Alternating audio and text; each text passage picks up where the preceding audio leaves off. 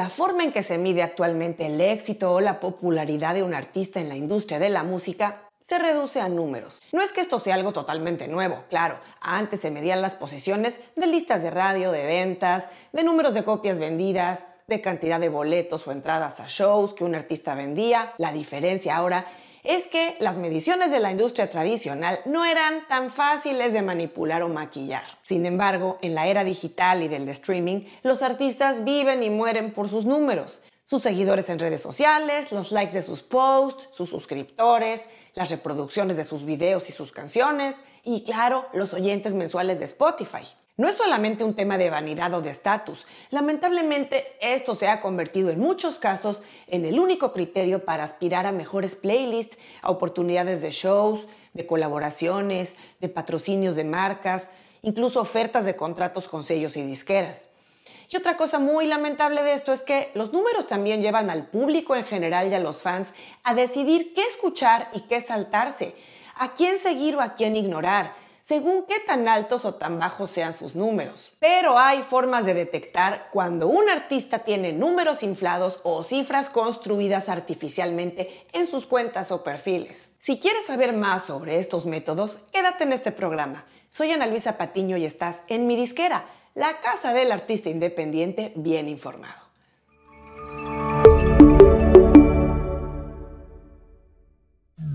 En años recientes han florecido los estafadores y servicios de dudosa reputación que ofrecen a los artistas atractivos paquetes de promoción para que en pocas palabras inflen sus números y sean más llamativos a los ojos de los fans y de otros jugadores clave de la industria. Pero como no todo lo que brilla es oro, mucha gente en puestos de toma de decisiones para contrataciones de eventos y shows, para colaboraciones y demás oportunidades ya no se dejan llevar tan fácil por esos números de vanidad, porque todos sabemos que se inflan muy fácil.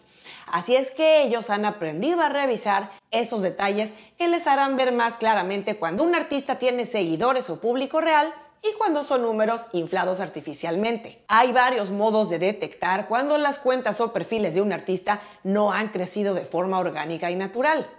Por cierto, si apenas estás conociendo este canal, te doy la bienvenida y te invito a explorar los más de 200 videos que tenemos en mi disquera. Y si te gustan este y otros de nuestros videos, te agradeceré mucho que los compartas con tus colegas, amigos o familiares que creas que se puedan beneficiar de esta información. Y siguiendo con el tema de hoy, te voy a contar cuáles son las formas de detectar cuando una cuenta tiene números inflados. Esto te va a ayudar, por un lado, a filtrar artistas con los que eventualmente quisieras trabajar o empresas o profesionales que estés evaluando para algún servicio.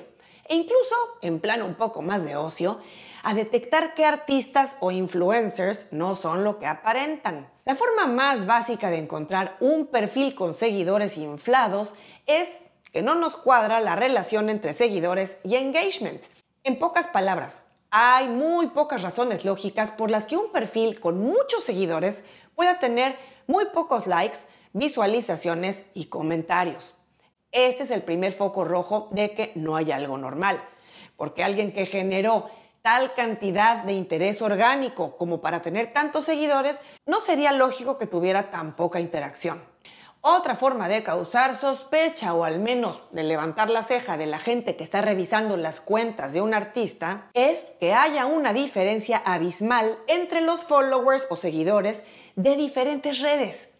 Es decir, ni para un influencer enfocado principalmente en TikTok, sería normal tener, por ejemplo, 10.000 seguidores en TikTok y 200 en Instagram. Lo mismo pasa con los artistas, que en su mayoría pues no solo trabajan una red.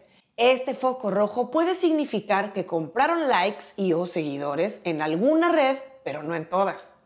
Especialmente si se observa también el primer punto que mencionamos, que es que en esta cuenta hay números gigantes de suscriptores y poquísimo engagement. Otra práctica muy difundida entre los vendedores de servicios falsos es vender una X cantidad de comentarios para simular que una publicación generó muchas opiniones.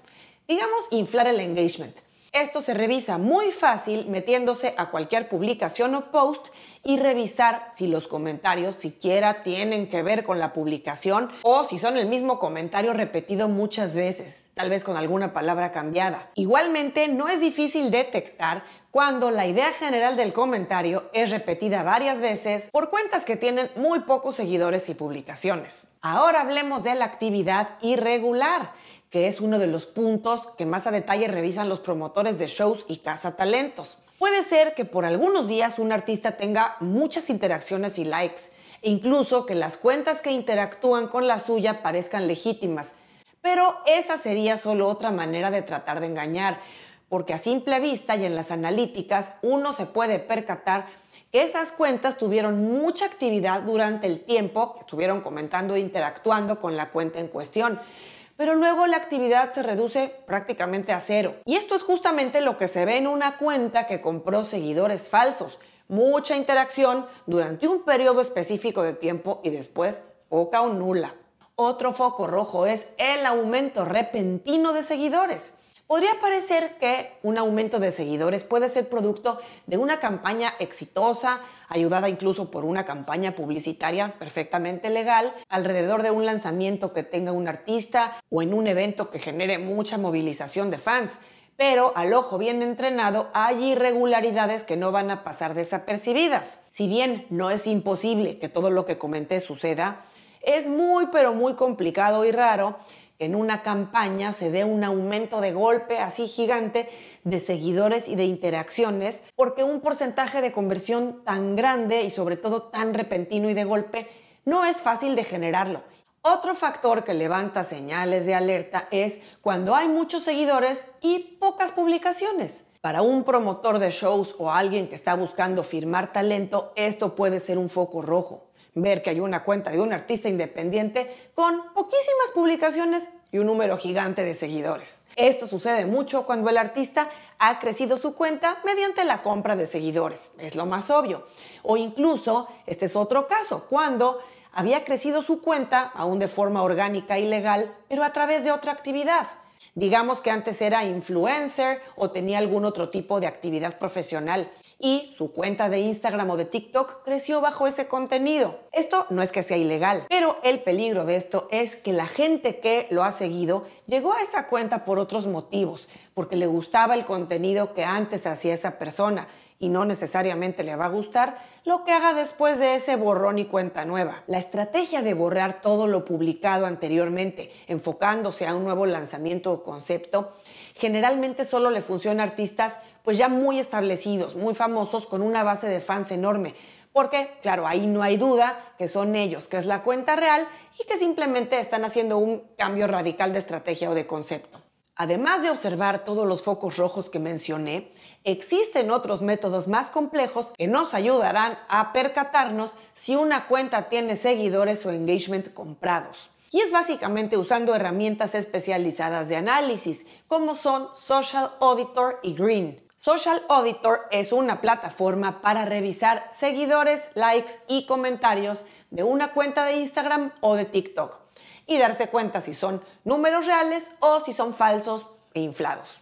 Y Green es una plataforma para encontrar la cantidad de bots y seguidores falsos en cuentas de TikTok y canales de YouTube. Luego de todo lo anterior, solo puedo recalcar la importancia de que uses estrategias de marketing y promoción legales, que te lleven a tener un crecimiento auténtico, orgánico, real. Claro, se vale usar campañas publicitarias. Es completamente legal impulsar tu música y tus videos con campañas de anuncios en Instagram, en Facebook, en TikTok o en YouTube.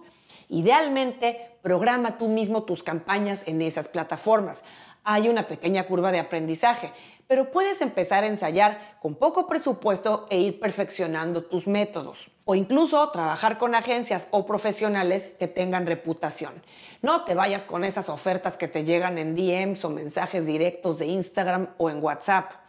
Recuerda, inflar tus números de forma artificial no solo dañará tus perfiles y tus cuentas, sino que vuelve loco al algoritmo, porque tu contenido no será recomendado adecuadamente a potenciales fans e incluso, hablando de Spotify, te puede poner en riesgo a que den de baja tu música y de paso que tu distribuidora te cierre la cuenta o no te permita volver a subir música con ellos. Además, salvo que pienses pagarle a cientos o miles de personas para que vayan a tus shows y llenen esos asientos o para que sigan escuchando tu música en streaming en el futuro, esa no es una estrategia sostenible. Y hablando de Spotify y de los servicios con los que hay que tener cuidado, te dejo este video aquí por si te lo perdiste.